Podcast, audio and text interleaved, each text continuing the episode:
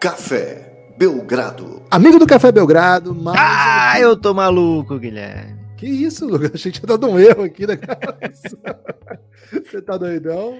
É, seria pela vitória de Bia Haddad Maia. Mais uma vitória, a mulher não para de vencer. Esse aqui é o podcast Café Paris. Café Roland Garros. Não, é na grama. Café Wimbledon. Lucas Nepopop, começamos caóticos, hein? Tudo bem? Depois de amanhã tem draft. Animado aí para falar de draft, Bia Haddad e outras cositas mais? Olá, Guilherme. Olá, amigos e amigas do Café Belgrado e amigos e amigas do tênis, né? É, se pudesse, Guilherme, escolheria Bia Haddad com a primeira escolha no draft, mas tô doidão, tô loucaço, é mesmo pelo draft, né? Muito feliz pela Bia Haddad. Beatriz Haddad Maia aí, um salve a essa grandiosa tenista BR, é, que vai fazer muita gente falar de Marista Bueno, né, Guilherme? Que é bom, para lembrar, relembrar essa história. Vai ter gente falando de Guga também, o que é bom, mas que ao mesmo tempo mostra como é um, um raio, né? É um raio que cai no mesmo lugar a cada 40 anos, sei lá, 30 anos. Então vamos aproveitar aí esse fenômeno Biadade, mas nesse momento, Guilherme, queria estar ainda mais adadizado, mas não consigo, por quê? Porque estou fixo, com os olhos muito bem esbugalhados para o dia 23 de junho, dia de draft da NBA, é o dia. Cara, sei lá se tem algum dia que eu gosto mais da NBA do que o dia de draft. É, eu amo NBA Finals, NBA Playoffs, dia de abertura da NBA, dia de. de, de é, como é? Dia de jogos de Natal. Cara, tem um monte de jogo que é, que é. Tem um monte de data dentro da NBA que é muito cativante. Abertura de free agency é um caos puro. Mas draft é draft, né? No draft tudo pode acontecer, é aquele momento que franquias têm a sua sorte traçada pelos próximos 10, 15, 20 anos. Então é sempre um dia muito amplo, épico e transformador, né? É mágico, Guilherme. Então estamos a dois dias de um dia mágico e esse podcast não poderia falar de outra coisa a não ser draft e biadade. É isso, Biadade vem de dois títulos de ATP 250 e hoje estreou no ATP 500, macetando, né? Macetando agora essa turnê dela na Inglaterra tá maravilhosa. ATP 1000 também, Guilherme? Tem, é Masters daí que fala, né? Masters 1000. E 2000? Aí já é Grand Slam, né? Que tudo isso é quanto vale ponto, né, no ranking. É, ah, é? Caraca. É, 250 você é campeão. Maluco, você é especialista de tênis, hein? Sou, sabia dessa. De tênis. É, no, no, no Roland Garros, no, os, os grandes lá não, ganham, não valem 2 mil, né? Na verdade, podem até valer, mas eu já não tenho essa informação. Porque Boa. não tá no, no, título, né? Eu só consigo as informações do tênis que estão no título. Podia é... ter um, um tênisinho de areia, né? Tipo vôlei de areia. O Brasil ia ser bom demais. Um... Mas o tênis seria um frescobol, né? É o dupla, Lucas. Infelizmente não, já existe não. e o Brasil maceta. Tênis e dupla é tênis de piscina curta, Guilherme. A gente já teve essa discussão. O tênis Brasil... de areia seria um frescobalzinho, né? Só que um frescobalzinho competitivo.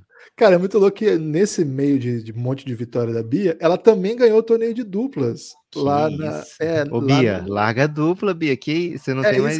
E ninguém tá mencionando, né? Tem o ciclo de 11 vitórias dela, ninguém tá falando das vitórias da dupla. Foi até curioso que o segundo título dela foi contra a, a parceira dela de dupla. É, a parceira Caraca. dela tava macetando. Mostrou quem é que é alfa, né? Mostrou. Ela desistiu, né? A chinesa Zhang. E hoje ela estreou com mais uma vitória aí. E semana que vem, o Wimbledon. Só que não tem ranking o Wimbledon esse ano, né? Então tem que macetar no, no quentinho mesmo, subir no ranking. Cara, tem informação Como muito assim exótica. não tem ranking, velho, o É, por, ah, por conta de questões sanitárias, aí eles tá, acabaram... Tá, mas, mas é o, vai valer o Wimbledon ainda, né? Vale o Wimbledon, mas não vale ranking, entendeu? Você pode ganhar não, o Wimbledon vale... que você não mexe o seu ranking. É... Porra, investe muito milhões na conta, Guilherme, que isso? Não, milhões na conta, patrocinadores, TV, história, né? É, Copa do é. Mundo também não tem ranking, né? Até tem, mas quem se importa, né? É isso. Quem se importa com o ranking uma hora dessa, né? Lucas, falei tudo que eu sabia de tênis essa semana, hein? Próxima semana trago mais informações aí. A gente segue aí na, na, nos calos de Bia Haddad Maia. Mas hoje, antevéspera de draft, draft da NBA. Lucas, é, você sugeriu uma dinâmica para o pod de hoje que eu confesso que fiquei um pouco confuso, mas fui aceitando, né? Porque às vezes é assim que eu, que eu me comporto com relação às coisas que você faz, né? Então explica aí o que nós vamos fazer hoje. Guilherme, hoje vai falar de 10 questões cruciais desse NBA Draft. Separei as 10 questões aqui com uma ajuda breve sua também, né, Guilherme? Você honesto aqui com todo o seu esforço, seu trabalho. Mas temos aqui 10 questões fundamentais desse draft que vão é, pautar o draft. Lógico que vai ter coisa que vai acontecer no draft que é meio inesperada, né? Tipo, alguém vai subir do nada, vai ter uma troca assim bizarrona.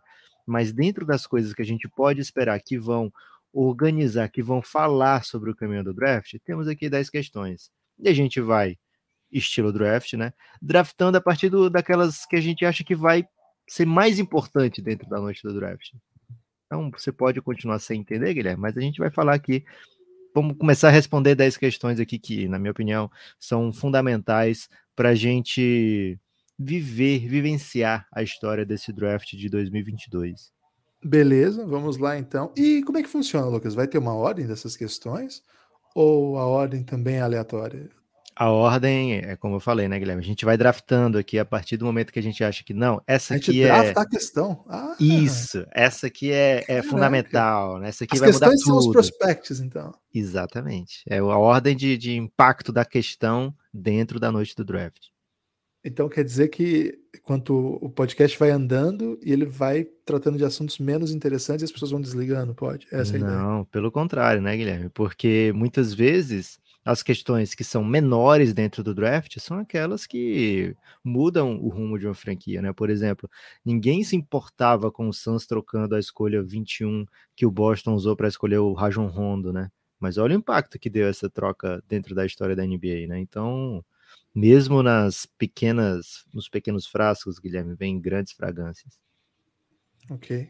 Refutado, então. Vamos lá, então. É, faça você a primeira escolha, Lucas, porque você inventou uma dinâmica tão original que eu acredito Boa. que você pode até começar os trabalhos aí com todas as suas dinâmicas ousadas e peculiares. Você não entendeu até agora, né, Guilherme? Beleza. Não, vou, vou na frente. Não, Boa. agora não vou aceitar essa injustiça, não. De muito tempo que entendi. O que que, o que que eu acho que vai ser mais fundamental de tudo, né, Guilherme? O que o Magic vai fazer com a primeira escolha? É meio óbvio, e a gente podia fazer aqui de um por um, né? Não, agora, depois do Magic na primeira escolha, a segunda escolha. Mas por que que eu escolhi aqui o Magic na primeira escolha? Porque ainda tem rumor de troca, né?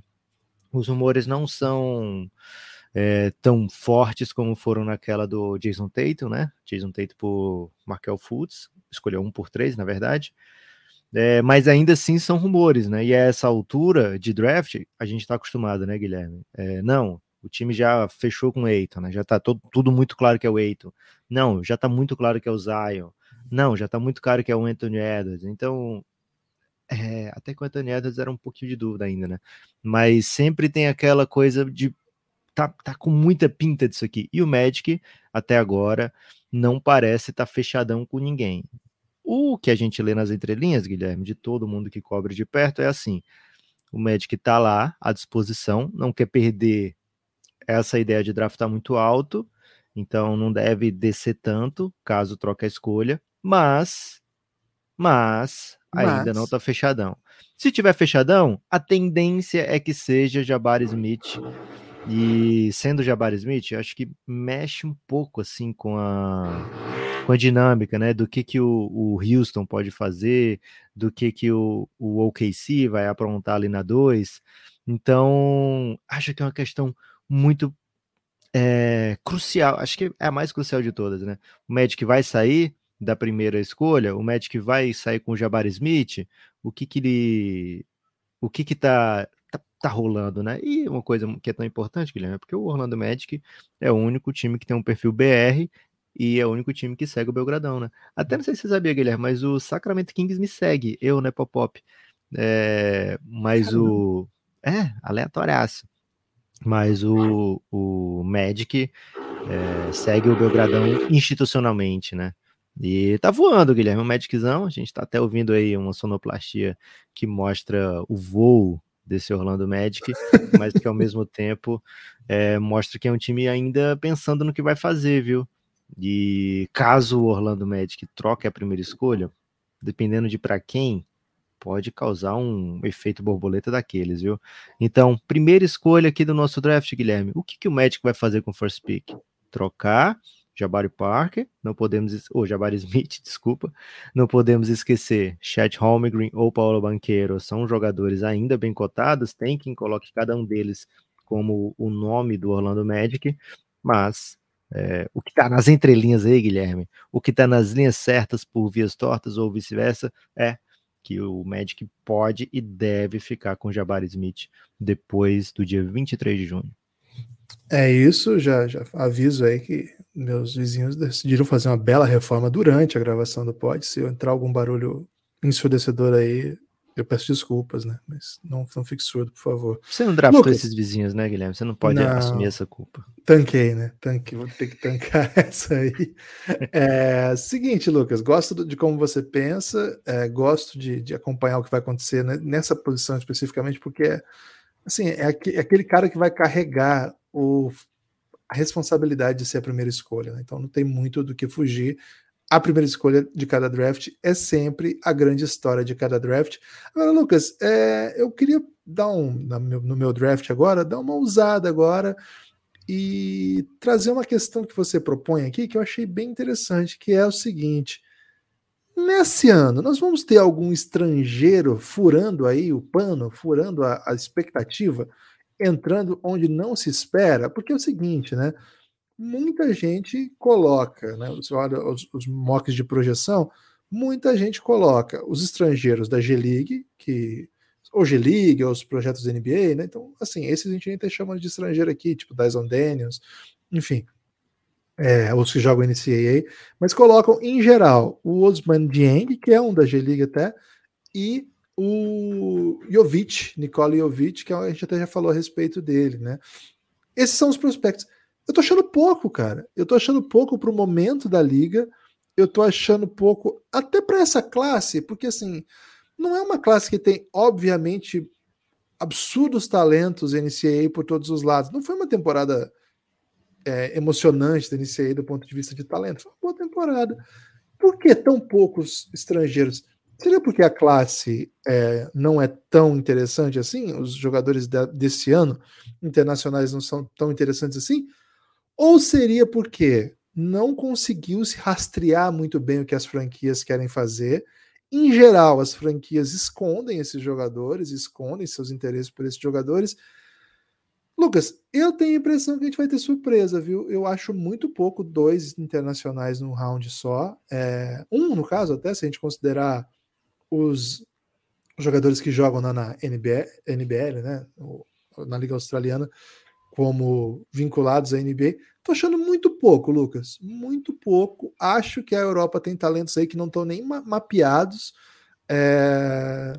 Acho que a gente vai ter surpresa aqui. Então, para mim, essa é uma questão boa para se acompanhar. É... Gosto de alguns nomes, né? Alguns que, que nem aparecem nas listas, assim, de lugar nenhum. Faz, faz um, um agrado ao Vitor Alburachid, Guilherme. Fala aí dele, que eu sei que você tá doido para falar dele. Do Vitão? O que é isso? É, o Ga... Ah, ele... do craque do Vitão? Gabriel Procida? Ah, tá. É, então, mas o Procida, ele ainda tem entrado em listas, né? Por exemplo, no, no The Athletic ele tá na 34, então não seria uma super surpresa, né? Ele aparecer aí de, de bobeira, vamos dizer assim. Mas, velho, tem outros, é, tem outros nomes também que já, já aparecem na lista. Você até me mandou uma lista hoje, Lucas, que tem alguns nomes, né? Que só que ainda assim não tem os nomes de todos os 22 anos, né? Porque os de 22 anos Isso. podem ser draftados e ponto. Então, cara, eu acho que a gente vai ter surpresa aí. É, acho que alguns nomes que estão fora do radar, alguns nomes que jogam em ligas interessantes na Europa. Não sei, Lucas. Passou a vez que os vizinhos ligaram a furadeira. Boa. Guilherme, sobre esses estrangeiros, um nome que eu acho que vai surpreender é o Yannick Sousa, né? Ele é um atleta congolês que joga ACB ele já está há um tempo na, na Espanha. Ele é 2003, ele é grandão, ele tem alguns alguns recordes de idade, assim, sabe? Tipo, só ele, Luca e Rubio fizeram 10 pontos enquanto tinha 16 anos, né? Você vê. Então, assim, é um cara que está há bastante tempo já no, no radar. Entrou no All NBA, desculpa, no All ACB de jogadores jovens, já em 2021, né? Com pouquíssima idade e ele não tirou o nome do draft, né? Então, quando a gente vê um jogador assim, que ainda tinha bastante tempo para ficar no draft, né? Ele é 2003, e então ele ainda está no ano de 19 anos, né? Que ele completou 19 anos. E ele permanece no, no draft, na verdade, ele vai fazer 19 só 15 de novembro, né? Então ele é muito novo. Permanece no draft, não tira o nome, passa a data, né? Passou dia 13 de junho. Fica com o nome na lista. O que que isso aí cheira, né, Guilherme? Cheirinho de promessa, né? Então, essa promessa, qual seria o tipo de promessa que faria o Yannick Souza ficar dentro do, do draft, mesmo tão jovem, né? Mesmo com chance ainda de tirar o nome e voltar em outro nome, em outro ano. Cara, dificilmente não seria uma primeira rodada, né? porque a escolha de segunda rodada não não garante a ele um contrato legal, não garante sequer que ele consiga pagar a multa na Espanha. Então, tem achei muito su é, surpreendente que ele ficasse, um prospect de alto nível com o Nick Souza. Ele ficar com esse nome no draft, tá me cheirando a uma promessinha aí, viu, Guilherme? Então, fiquem atentos aí ao Yannick é, jogador congolês, né? Então fica aquele mystery, um pouco de mystery man, né? Embora tenha já algum tempo de Espanha. Vou para a terceira escolha então, viu, Guilherme? Vamos assim, sem Vamos ser lá, Snake Draft, né? Dessa vez cada um vai escolhendo um. Eu acho que uma questão fundamental aqui, Guilherme, o que que o Sacramento faz com a escolha 4? E aqui essa questão para mim tem do, dois viés muito interessantes, né? O primeiro é que se costuma imaginar que tem um primeiro draft, que são esses três jogadores, né? Jabari Smith, Chet Holmgren e o Paulo Banqueiro. Depois desse, começaria um segundo draft. A gente já viu casos assim, né, Guilherme? Teve o primeiro draft, por exemplo, que era, todo mundo sabia, que ia vir Zion, Jamoran e RJ Barrett, e depois dali, a partir da 4, vai acontecer o quê, né? É, também, é também muito rec... que foi o do há dois anos atrás, né? E aí, na 4, o que, que aconteceu? O Bulls, com escolha bem surpreendente do Patrick Williams, né? O Patrick Williams não era um jogador que estava cotado para ser escolha 4 até pouco tempo antes do draft. Então, essa, esse início de segundo draft, quando tem esse caso, costuma ser um pouco surpreendente.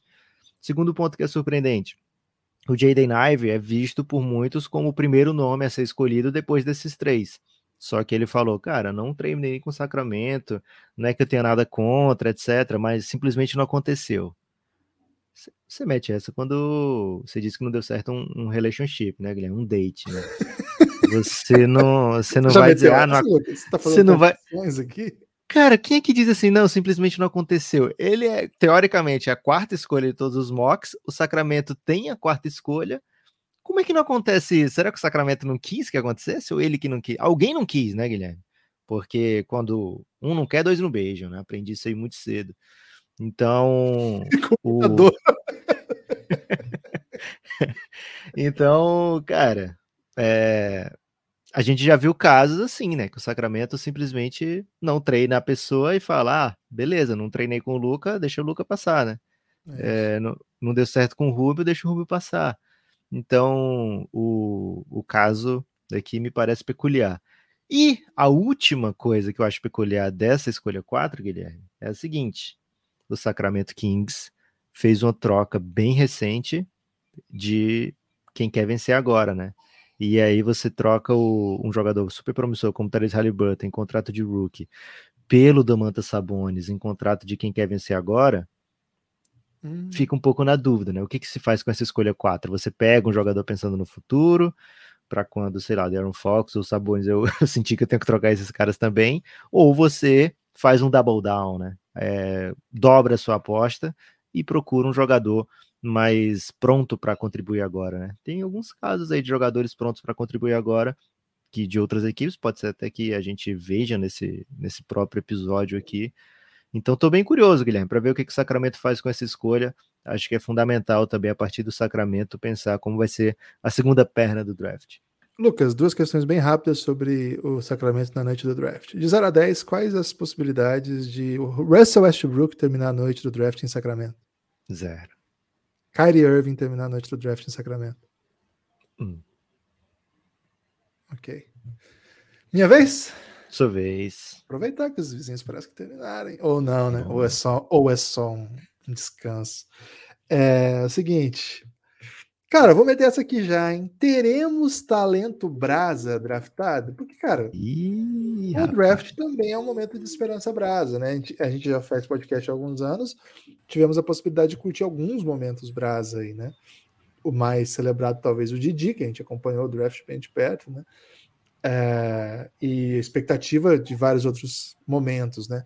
Nesse ano nós temos um jogador inscrito, assim, todos os jogadores de 22 anos brasileiros podem ser draftados. Agora, não, tem, não, não ouvi falar de ninguém, né? Não, não, sei, mas não ouvi falar de ninguém. O único que fez por onde, fez carreira, construiu o, a trajetória para isso foi o Gui Santos. Tem até um vídeo nosso lá no YouTube onde eu mostro os lances do Gui Santos, para quem não conhece ele ainda. Gui Santos é um ala que joga no Minas, um 2-3, né? É um, até 3-2, vamos dizer assim. Ele tem 2 metros e 3, é bem atlético e ficou no Brasil esse tempo todo, então não jogou seleção de base, assim, jogou sul-americano, né? Mas não conseguiu jogar o circuito de base porque o Brasil foi punido na sua geração, então ele não teve acesso a essa, vamos dizer assim, né, esse privilégio de ser testado contra os melhores do mundo mas rapidamente conseguiu espaço entre os profissionais. Isso o colocaria em vantagem. A informação que eu tenho, Lucas, é que ele não foi escauteado né, no Brasil. Pouco interesse, pouca gente mandou gente para cá. Parece que depois da pandemia as coisas mudaram um pouquinho, sabe? Então, de fato, não tem muita possibilidade de. Não teve muitos scouts aqui e tal. Então, qual que tem sido o trabalho dele? Se mostrar, chamar a atenção dos scouts americanos agora, né? Então, cara, ele está fazendo absurdos, assim. Tipo, workout em três cidades diferentes em três dias. No, desculpa, workouts em três cidades diferentes no mesmo dia. E assim, aqui e ali a gente vê coisa legal, né? Ontem mesmo o Sacramento Kings soltou um vídeo com ele lá. Foi bem legal esse vídeo, ele fazendo coisas bem interessantes. Cara, é um prospect que chama atenção, sim. Tinha treino de roda, Guilherme, do Paul Cruz? não vi, não. Mas tinha, um, tinha uns movezinhos bem interessantes. Tem que evoluir ainda no, no pré-draft, né? Eu acho que o Gui tem chance, Lucas. Eu acho que o Gui tem chance, não é fácil. Ele tem multa com Minas também. Não sei como é que isso pode ou não atrapalhar. É, a gente não sabe. Algum, eventualmente, Lucas, algum time pode até ter um plano para ele já, ou não, né? A gente não sabe. É, é cedo para saber. Que tipo de plano, Guilherme? Um plano infalível do Cebolinha? Não, de repente, assim, deixar dois anos no Brasil para se desenvolver um pouco mais, cumprir a multa, a hora que acabar a multa, levar para lá. Ou de repente hum. fazer igual fizeram com o Didi, pegar mandar para a Austrália, fazer melhorar o inglês, a cultura de NBA, né, de treinamentos e tal, e aí levar para a G-League. Pode ter muito plano né, para desenvolvimento. É, ele não é um cara que você já drafta e acha que vai estar tá jogando o jogo 7 de finais agora, né? Mas, cara, o jogo de playoffs, sei lá. Mas é um cara que está acostumado com o profissional, tem uma rotina de treino que todo mundo é muito, fala muito bem, diz que é um cara muito obcecado, muito pro trabalho, assim é um prospecto sul-americano dos melhores assim dos últimos anos. Acho que é difícil. Guilherme, fala o pacote, o pacote Gui Santos. Como é que você convenceria uma equipe da NBA a draftar o Gui Santos? Você começaria por onde? Pelo tamanho, pelo stroke do arremesso? Por que, que tem Cara, eu acho que ele é um do, é um do, ele pode jogar de dois na NBA, ser um ball handler secundário eventualmente, mas jogar fora da bola atacando closeout assim, com dois metros e três, cara. É difícil achar isso, não é, não é simples, né? Dois metros e três Ótimo, é, ótimo touch, próxima sexta. Ele conclui muito bem, tem fundamento. O arremesso dele, Lucas, o aproveitamento é 30%, mas é muito melhor do que isso. Eu, eu acompanho o guia há muitos anos. É, esse aproveitamento cai muito, primeiro, porque o Minas chuta pouco, volume baixo, e sobretudo porque a situação de jogo, a maneira que o time joga, não é exatamente para favorecer isso. Na transição é o carro forte dele, carro-chefe, né? Ele ataca o tempo todo, muito veloz, conclui bem em tráfego, então, assim, eu acho que ele é um jogador NBA possível, sim. Acho que se você trabalhar, desenvolver, você pode tê-lo. Muito por conta dessa questão, assim, ele é um cara muito alto, né? Muito forte. Ele botou bração, ele ainda vai botar mais bração. Então. Ele é ágil que... também, né? Ágil. É um cara que eu gosto do que ele pode se tornar para a NBA, sim. Acho que a gente tem chance, cara. Acho que, que tem chance. Reboteia bem. Cobertura um alto de. Dois? Ele é um alto 2. Ele pode ser um alto 2, é, um alto 3. É, cara, é um jogador bem interessante. Acho que isso pode seduzir. Agora, sim, Lucas, Estados Unidos tem, sei lá, 300 garotos que jogam nessa posição que tem esse tamanho. É muito difícil você chegar numa semana, duas semanas de treino e mostrar que você é melhor que esses caras. Pode cara, acontecer. sabe uma coisa que tá faltando nesse draft, Guilherme? Matéria que eu queria fazer. Eu queria fazer. é, é, de fato, tá faltando esse jogador do tamanho do Gui Santos nesse draft, lá no topo do draft. A gente não tem jogadores 6-8, 6-7 que as pessoas estão assim, confiantes em pegar, né? Que é a altura meio que padrão hoje da NBA, né? Ah, você tem um é. jogador dessa altura do Gui Santos, você bota ele para defender, ele pode trocar e marcar qualquer um, né? Então, tá, esse draft especificamente tem muito big, algo que a gente não vê tanto é, equipes da NBA loucas de amores para escolher, né? É, e também tem alguns armadores meio anões, né? Alguns jogadores que vão jogar na 2, vão jogar na 3, mas que não são grandões, né? Então acho que isso vai pesar a favor do, do Gui Santos, sim, viu, Guilherme? Deveria ter draftado na primeira escolha. Talento brasa nesse, pelo menos aqui no nosso draft, mas gostei que ele pegou uma quarta escolha do nosso draft. Guilherme, indo para uma franquia agora que não recebe o amor que merece, né? Ultimamente. Franquia que estava todos os anos nos playoffs e agora as pessoas simplesmente ignoram a existência, né? O que que o Portland faz com a sua escolha? Achei que você ia né? falar outro, cara. o que que o Portland faz? Porque o Portland tá com a sétima escolha, tem ainda duas escolhas de segunda rodada, né? Pode pegar o Gui, hein? Já pensou? Um Guizinho em Portland, ia ser bom demais. O Caboclo tá lá, hein? O Caboclo treinou lá ontem. É, o Portland convidou pessoalmente o Caboclo.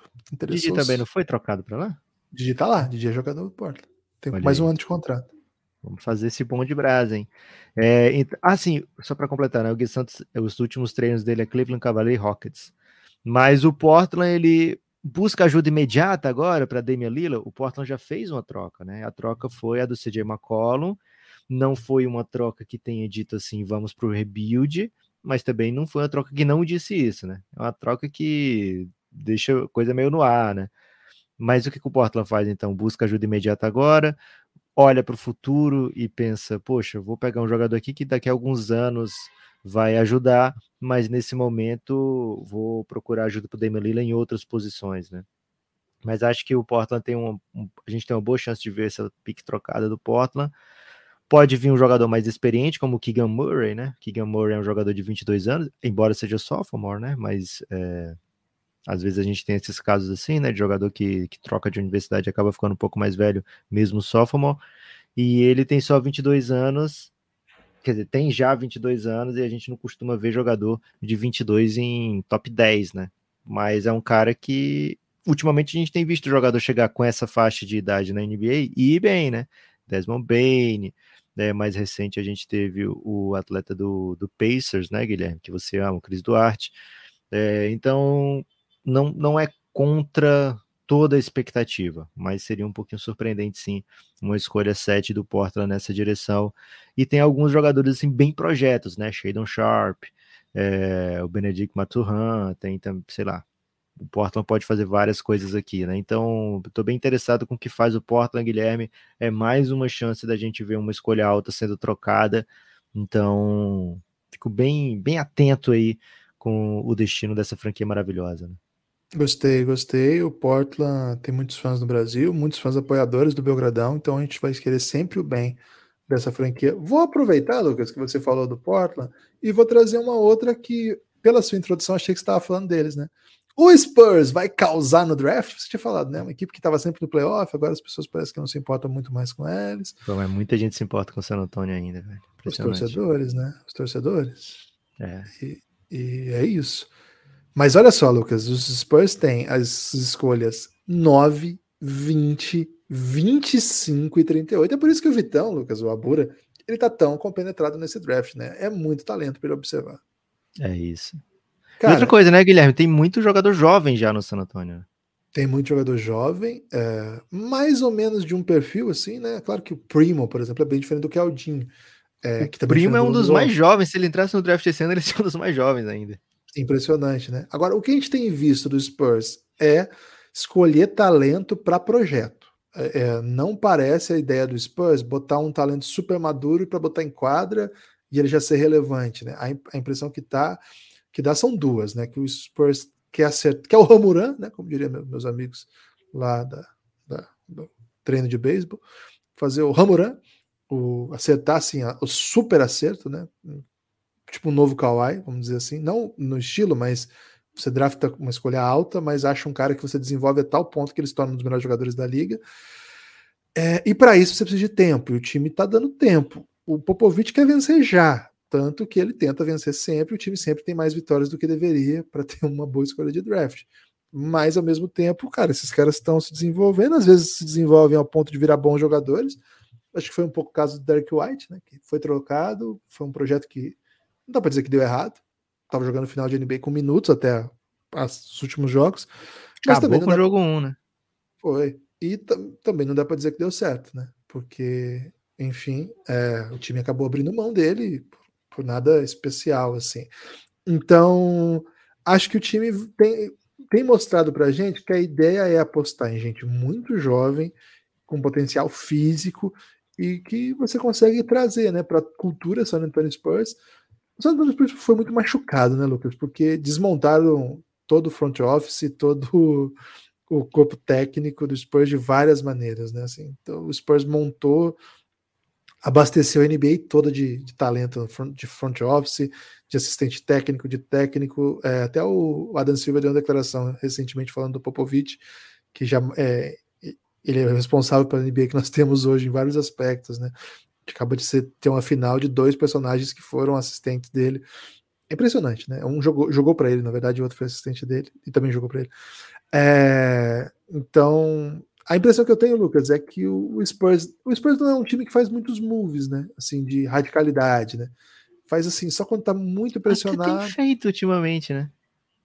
É, mas bem suaves, assim, né? Nada muito radical. É. Se você tem a escolha 9, você tem a escolha 20, você tem a escolha 25, a 29, 29, não, 34, né?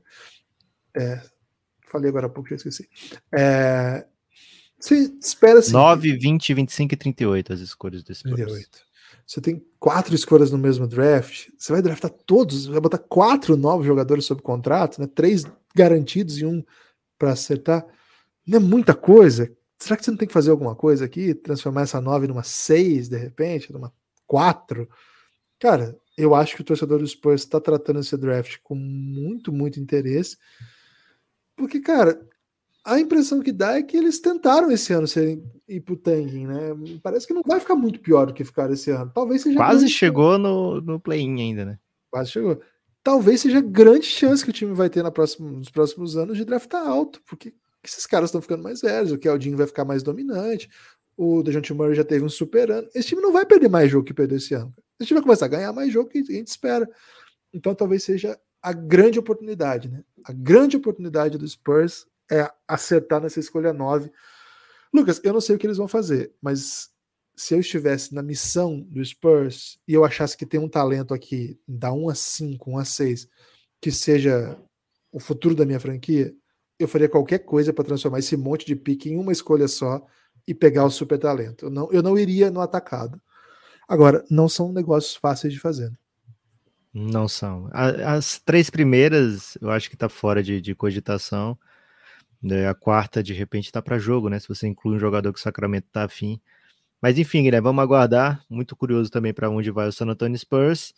E indo para frente, Guilherme, falando de movimentação, né? Pacers e Hawks. O que será que eles vão fazer nesse draft, né? Porque a gente tem visto o Hawks atirando para todo lado. Tem rumor de Capela para todo lado, Capelar, né? Rumor de John Collins até para o Sacramento Kings. É, e aí eu fico coçando a cabeça, né? O que, que o Kings está tentando? Acabou de pegar o. Sabones. O, o Sabones, né? Que o sonho dele é botar mais esses dois bigs juntos para jogar, não sei. É, então, assim, tem esses, tipo, esses jogadores aí que estão teoricamente para jogo. O Indiana Pacers com o Malcolm Brogdon, com o Miles Turner, né? E depois de ter trocado o Sabones, ter apontado para um caminho de futuro, né? De Vamos ver para onde é que vai dar isso aqui daqui a alguns anos, algo que o indiano nunca faz. E além disso, tem a escolha 6, né? Então, estou bem curioso para ver se o, o, que o Indiana faz, se ele vai sair desse draft com múltiplas escolhas de loteria, porque se você troca o Malcolm Brogdon, troca o Miles Turner, lógico que você vai pensar em alívio salarial, mas ao mesmo tempo você vai tentar também conseguir é, um capital de draft, né? Pode ser que seja nesse draft a troca, pode ser que seja durante a free agency, aí pegando escolhas futuras ou jogadores jovens, mas o fato é que sempre a gente vê veterano trocado em noite de draft, né? Às vezes é um Mike Conley, às vezes é até mesmo o Anthony Davis, às vezes é, sei lá, que a gente não, o que não falta é história de grandes trocas em draft, né?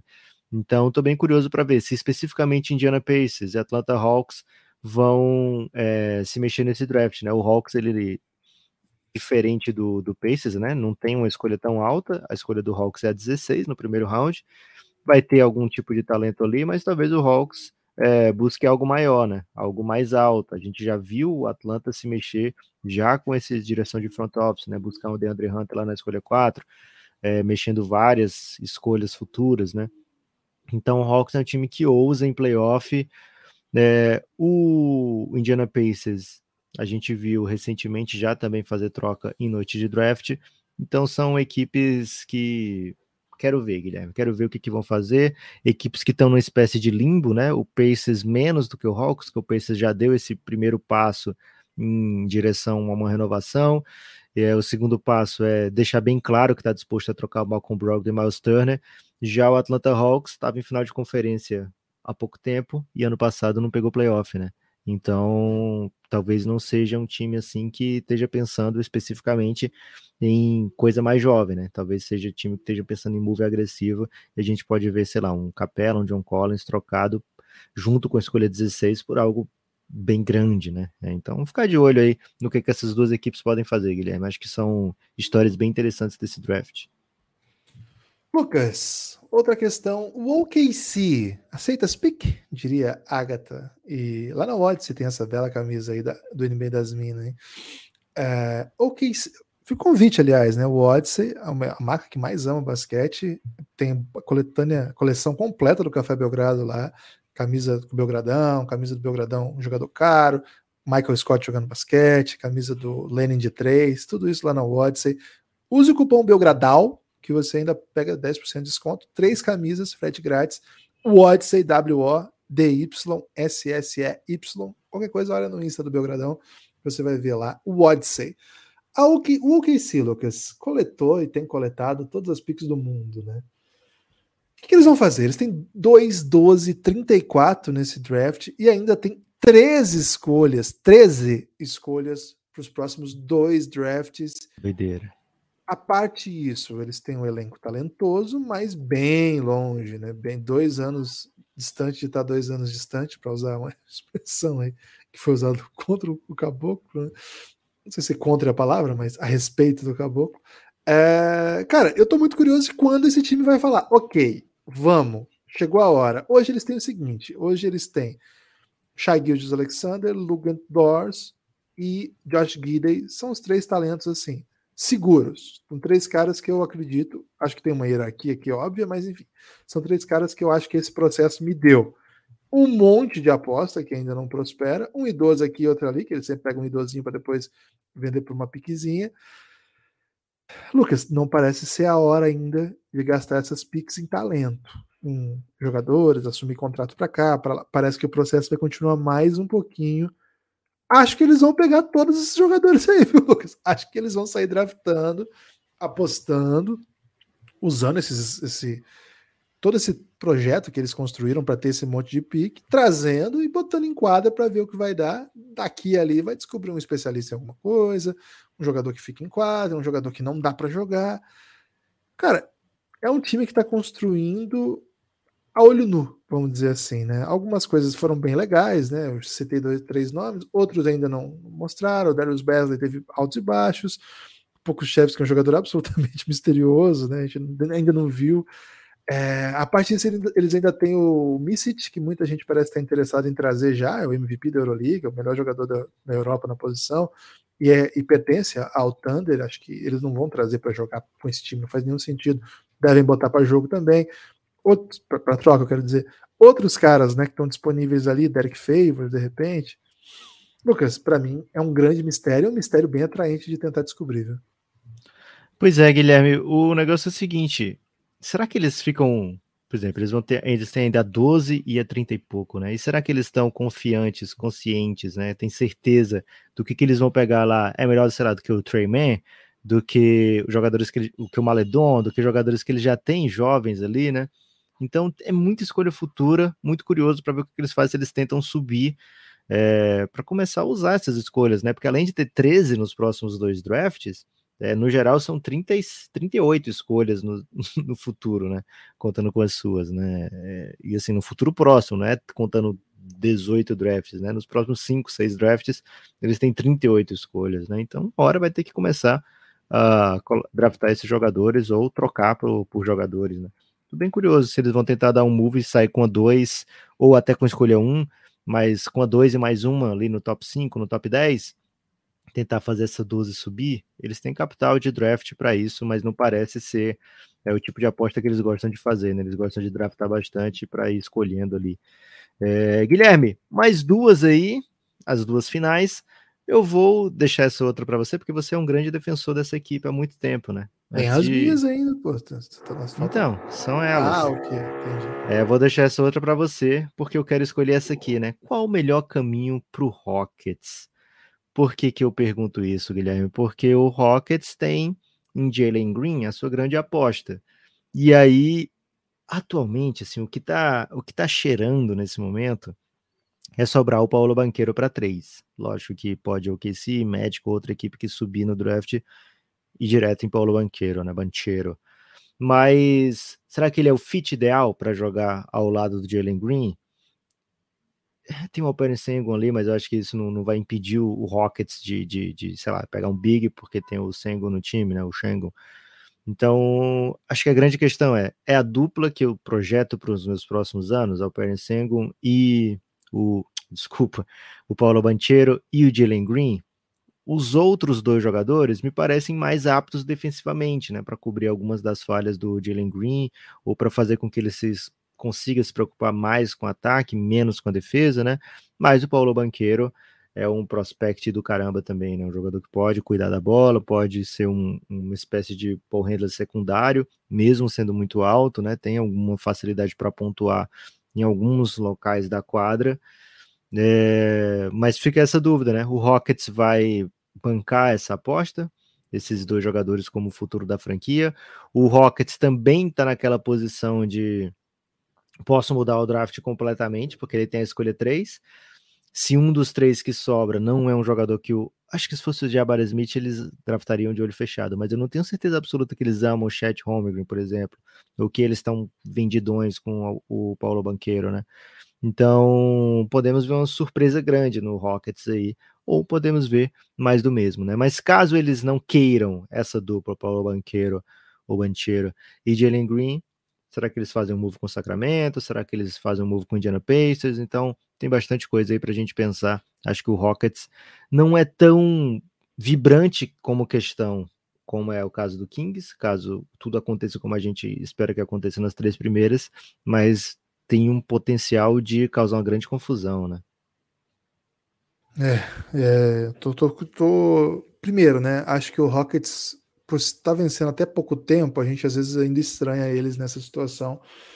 Eles acabaram de fazer uma super troca, não uma super troca no sentido de troca grande, mas é uma troca importante no sentido de dizer assim, galera, então nós estamos com muito tempo. Nós estamos com tempo. Vamos devagar, né? Já tive pressa e levo esse sorriso porque já chorei demais. Então. É isso. E abrir espaço para Bia. É, eu, a impressão que eu tenho, Lucas, é que eles abriram espaço para sorrir, né? O, porque já choraram demais. Essa música foi composta aí antes, né, de, dessa história, mas é curioso como se aplica. Lucas, deixei para o final, deixamos, né, para o final, uma das franquias mais tradicionais da NBA, o poderoso, o maravilhoso, o querido, né, o mais o time do Noronha, Chicago Bulls. O Chicago Bulls, Lucas. Andou surgindo rumores aí, né? surgiram furores, rumores que eles estariam interessados em montar um pacotão que tem a escolha 18 desse draft, Kobe White, uma escolha até pouco tempo, lottery, e Vucevic, o All-Star da equipe, que teria tido altos e baixos, né? Bons momentos, outros nem tanto para tentar alguma doideirinha, hein? O que, que esse pacote tá valendo na NBA hoje, Lucas? Não me parece um pacote peba, viu? Parece pacote peba, Guilherme, mas ao mesmo tempo é um pacote um pouco específico, né? Quando você procura trocar um jogador que já não está no seu melhor auge, né? Já tem um salário alto é, e uma idade também considerável, as pessoas costumam tentar pagar pouco, né? Tentar pagar menos, né? Então, trocar o Vucevic não vai ser simples. Acho que a grande troca da carreira do Vucevic, né? É lógico que ele está envolvido naquela do Dwight Howard, mas a, a, troca assim do Vucevic como peça central já aconteceu, que foi a troca do Orlando Magic para o Chicago Bulls. Então, caso o Bulls tente fazer mais uma troca agora, acho que vai ser uma troca com perda né, em relação ao que eles investiram para trazer o Vucevic, né? Duas escolhas de primeira rodada, etc. Então, pode ser que o Bulls tente aqui algum jogador que encaixe mais no que o time tenta fazer, que consiga espaçar um pouquinho mais a quadra, ou que consiga ser um, um, um ring runner, porque o time já tem, né, teoricamente, para o perímetro seus nomes, já tem o Patrick Williams, que é, acho que é quem eles querem ali para a posição 4.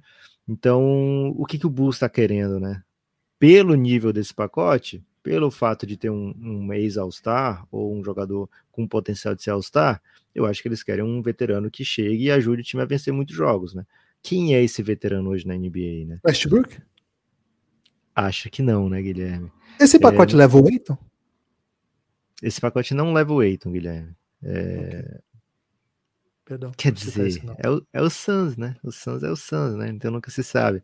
Tem Mas... esse perigo perder de mãos abanando, não tem? Eu acho que seria um, um ótimo um ótimo nome pro, pro Bulls tentar, né? Um jogador como o DeAndre Ayton. Mas acho que o Suns tem, tem ainda. Não é o assunto desse podcast hoje, Guilherme. A gente vai falar muito de free agency disso, mas para não deixar sem resposta, né? O Suns tá, no, tá sentado no, no, no controle, né? Tá sentado no controle, não, tá sentado como motorista desse rolê, né? É, o Santos está como motorista do rolê. Pode ser que sente no controle a qualquer momento, hein? Mas ele ainda está é, dirigindo a situação. Por quê? Porque o Eiton pode assinar com outra equipe e o Santos cobriu a oferta, né? E essa assinatura do Santos, essa cobertura de oferta, seria melhor do que qualquer salário máximo que o Eiton peça ao Santos, né? Então o Santos é, ainda pode se defender segurando o Eiton pelo mínimo de um ano, pelo máximo de, sei lá, quatro anos. É, depende do que o Eitor quiser arriscar também nessa pós-temporada, né? nessa pré-temporada agora, nessa off-season. Mas sobre o Bulls, Guilherme, acho que tem um potencial sim de mexer nesse draft. Eu não sei se eles conseguem mover o Vucevic já na noite do draft, mas acho que a escolha 18 não é o que tá assim muito no plano do Bulls, sabe? Eu acho que o Bulls agora que tem DeRozan, tem Zach Lavine, ou não tem, né? Vamos ver como é que fica agora nessa off-season. É, tem o Caruso, né? Tem esse sucesso recente, no caso, acho que é mais importante colocar assim, né? Tem esse Foi sucesso recente que traz uma, uma cobrança, né? De para onde é que vai a partir de agora. É, acho que na escolha 18, talvez eles não achem alguém assim que, poxa, tô confiante de botar esse cara aqui, ganhar minuto e, e ser relevante nos playoffs, né? É, acho que o Bulls vai fazer o que ele for, o que ele for draftar, Guilherme, o que ele for agir na noite do draft, ele vai fazer pensando em playoff e aí, não sei se eles vão pensar em escolha 18, se eles tão, não estão confiantes em Kobe White, um jogador de playoff, se eles não estão confiantes em você, Vucevic, jogador de playoff, o que, que eles querem com essa escolha, né? E aí, como já falei, tem alguns candidatos ali, né? Como o Pacers, por exemplo. O Pacers está em processo de vem aqui pegar meus veteranos, né? Mas aí será que o Pacers quer um Kobe Whitezinho? Quer uma escolhinha 18? Você Vucevic provavelmente não. Então, bem curioso aí, viu, Guilherme? Acho que você foi muito feliz, porque o Bulls ele tá com interesse de se movimentar, é, e acho que isso é, é, o principal fato gerador que o Bulls pode ter a seu favor, porque o que ele tem de, de pacote não vai ser, não vai receber muita ligação, sabe? Não vai ter muita gente dizendo, ô oh, Bulls, me fala aí desse Kobe White, né? Me fala do Vucevic, né? Me fala da escolha 18. Mas acho que o Bulls vai ter muito interesse em sair falando, cara, vocês já viram o treino de pós-temporada do Kobe White, velho. O cara tá voando. Bração. Bração, TikTok, é, amigo das estrelas. Vem, vem dar uma olhada. Acho que encaixa perfeitamente com o seu time, né? É o próximo Trey Young. Pode ser que venha com esse tipo de argumentação, né? Nunca se sabe. Mas o fato é que o Bulls tem todo interesse em continuar evoluindo, né, Guilherme? E ficou bem claro, pelo menos do meio da temporada para frente, que precisa de peças para ficar na mesma frase, né? Ficar na mesma sentença de Boston, Milwaukee Bucks, é, Miami Heat, Sixers e outras, outros nomes aí de contenders da Conferência Leste. O Carne Sovas é bom de negócio, viu? Ele, ele gosta do caos, ele mostrou talento até agora. Eu acho que é um cara bem, bem corajoso, destemido, não tem muito tempo a perder. É agressivo, né? Não, não tá satisfeito. Eu gosto do Carlos Sovas como GM, viu? Pouco tempo. Mas já botou o Bus no mapa, né? Botou o Bus aí no playoff, cara. Pode pensar, falar o que quiser. Muita gente achou que o contrato. Com o time inteiro, é, ficou no top ali, né? Top 4, é. top 3, e, top 2. E depois sofreu demais, né? Com lesão. Foi buscar o Vucevic, foi buscar The Rosen. Muita gente falou, ah, vai pegar esses caras e tal.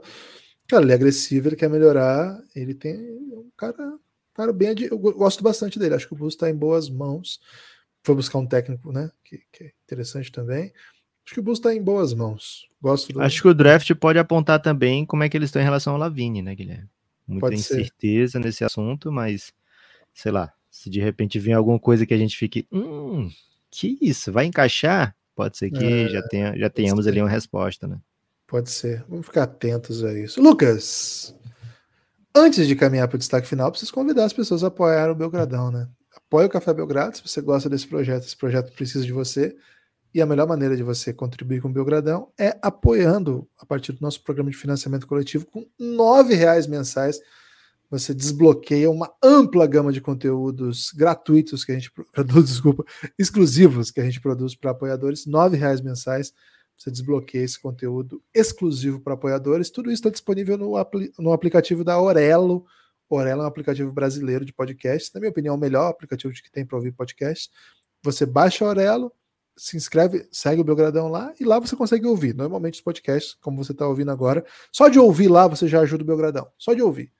Agora, se você ainda quiser apoiar o Belgradão, por lá também é possível, né? Você faz tudo por dentro do aplicativo e desbloqueia uma ampla gama de conteúdos exclusivos para apoiadores. Fica o convite. Orelo é o lugar, é o onde você deve estar. Lucas, tem destaque final?